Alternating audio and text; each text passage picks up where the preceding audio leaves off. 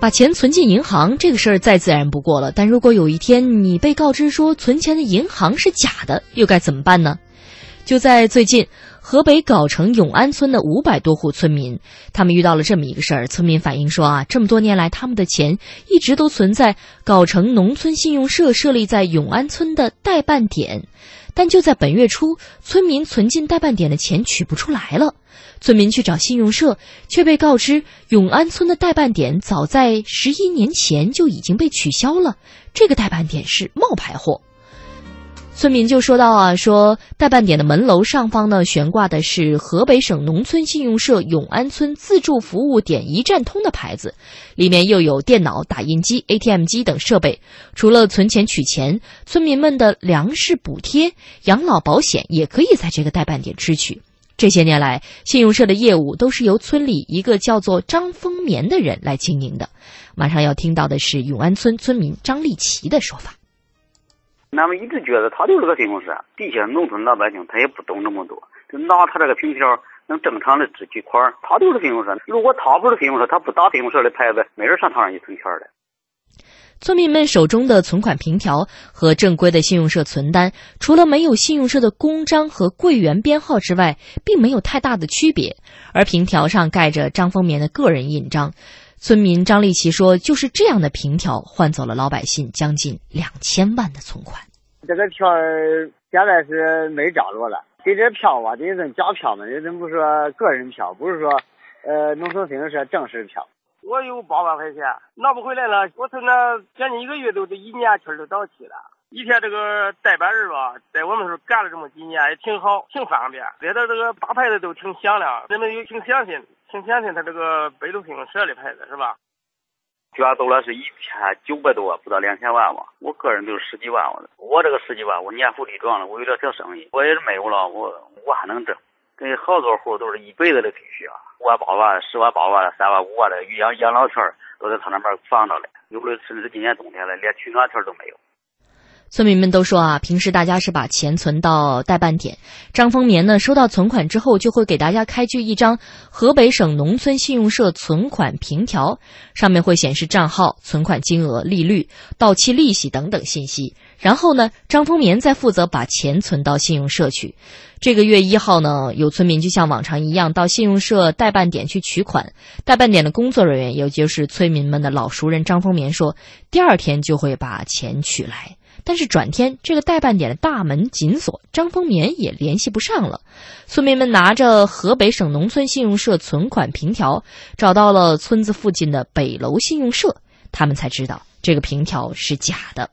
那么，当地信用社到底有没有一个叫做张丰年的代办员呢？藁城农村信用社的一名工作人员就表示说，永安村的代办点早在2005年就已经撤销了，而撤销前，村里的代办员是张丰年的舅舅。北楼信用社的工作人员也对媒体称，当年撤销代办点的时候啊，信用社在辖区各村都是张贴过公告的，但是永安村的村民们就说啊，他们从来没有见过撤销信用点的公告。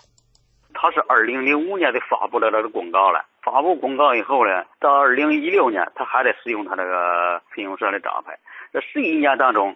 难道你有信用社的，你没有发现张凤面伪造你的招牌，频繁出入你信用社？我说零五年就取缔了，二零一零年你把他招牌拆了，这储户们干嘛造成这么大损失？一直没有人对说，也没村里也没有广播，一直也没对说。咱们都闲的，他这个牌子人们都还挂着北路，也就是说取消他牌子应该早就撤销了吧？他那个代办点有这个打印机、电脑，还有 ATM 机，所有的营业点设备的一应俱全，什么都有，一直存在了十一年了，也没人管，也没人说。现在出事了，再说什么没关系了，取消了，一切啊都是废话。能听得出来啊，很多村民对此是不满的。他们不相信信用社居然不知道这个假代办点的存在，而且已经十一年的时间了。对此，藁村藁城农村信用社的一个王姓的负责人就说啊，这个问题答复不了，要找公安局。而记者拨打了藁城市藁城区公安局的一位姓李的局长的电话，李局长拒绝接受采访。当地一位不愿具名的政府工作人员透露说呢，目前张丰棉已经被警方控制了，村民们绝不是此前媒体报道当中所称的非法集资，而且这个事情不可能和信用社毫无瓜葛。这个事件的进展呢，记者还会陆续关注到。但是今天说到的这个假银行、假的信用社代办点，的确让这个村子的村民觉得实在是有点接受不了。大家觉得摸不着头脑了。十一年来，大家都是在这个假银行、假信用社代办点办理的各种存取款的业务，而这里面呢，什么样的设施都有，一应俱全。到底是怎么瞒天过海的？接下来这个案情又会往哪个方面去发展呢？两位，你们此刻关注到的会是什么样的？所有人都知道，最赚钱的行业就是开银行。以前是开票号，呃，现在是开银行，嗯 尤其是开一家假银行哈、然后这家假银行还呃成立了十一年，那我想相应的银监会，还有相应的这个这家银行的这种呃管理体系，我觉得肯定是应该来管一管的，因为第一，如果是假的。那在过去的十一年当中，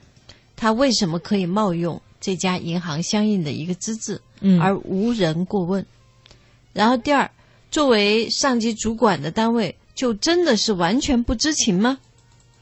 所以我觉得这个话题当中，因为我没见过哪个骗子会把这个呃一时一地的骗。把它都做成营生了哈，十几年都扎根儿了，哎，然后突然一下熬不住了，我就觉得这样的一个话题当中，一定是有一些问题的。再加上呢，他此前他们的家的亲戚还有一些相应的一些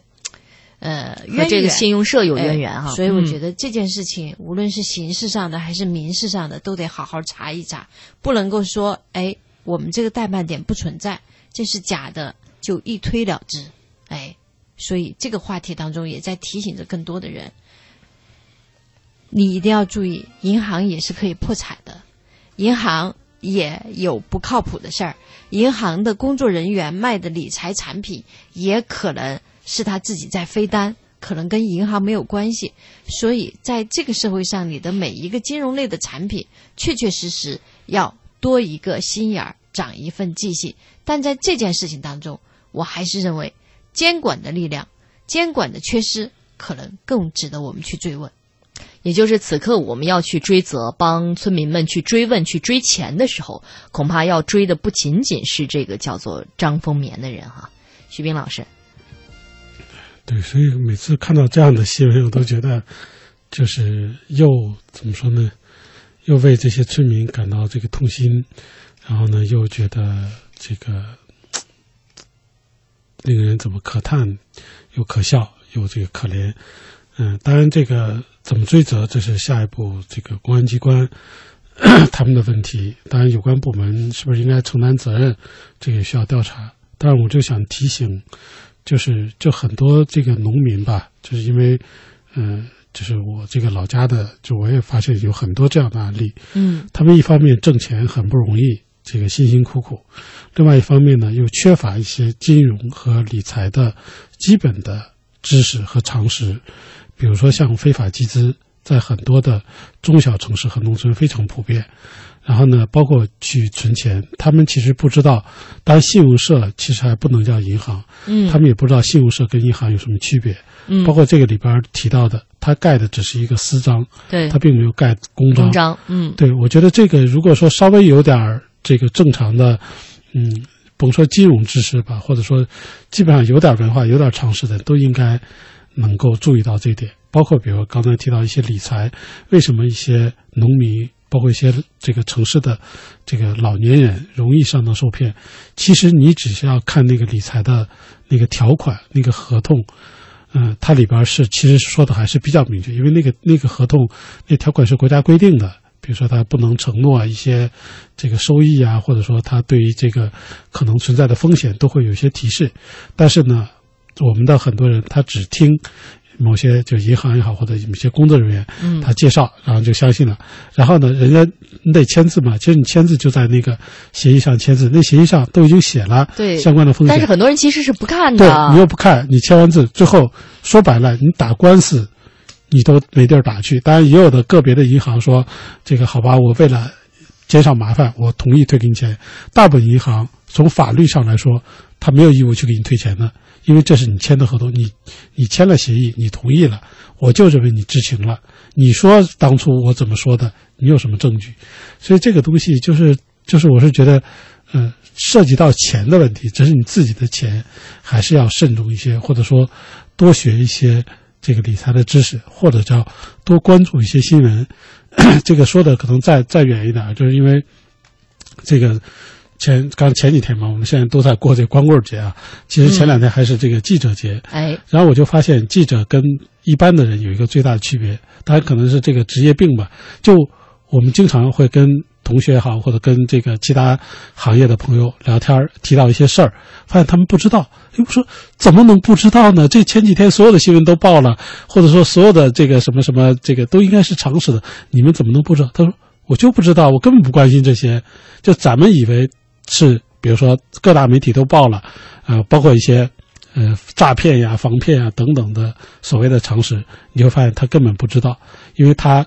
怎么说呢，就不太关注新闻，或者说天天最多看点电视剧、看点这个网剧，或者说看点他认为感兴趣的东西。我就是觉得关注新闻，当然这关注新闻本身也是因为新闻当中有各种各样的知识也好，嗯常识也好，比如说各种诈骗呀、各种案例，就好多东西。这样的案例多的是，你每次太阳底下无闲无心事啊，你看到一个诈骗，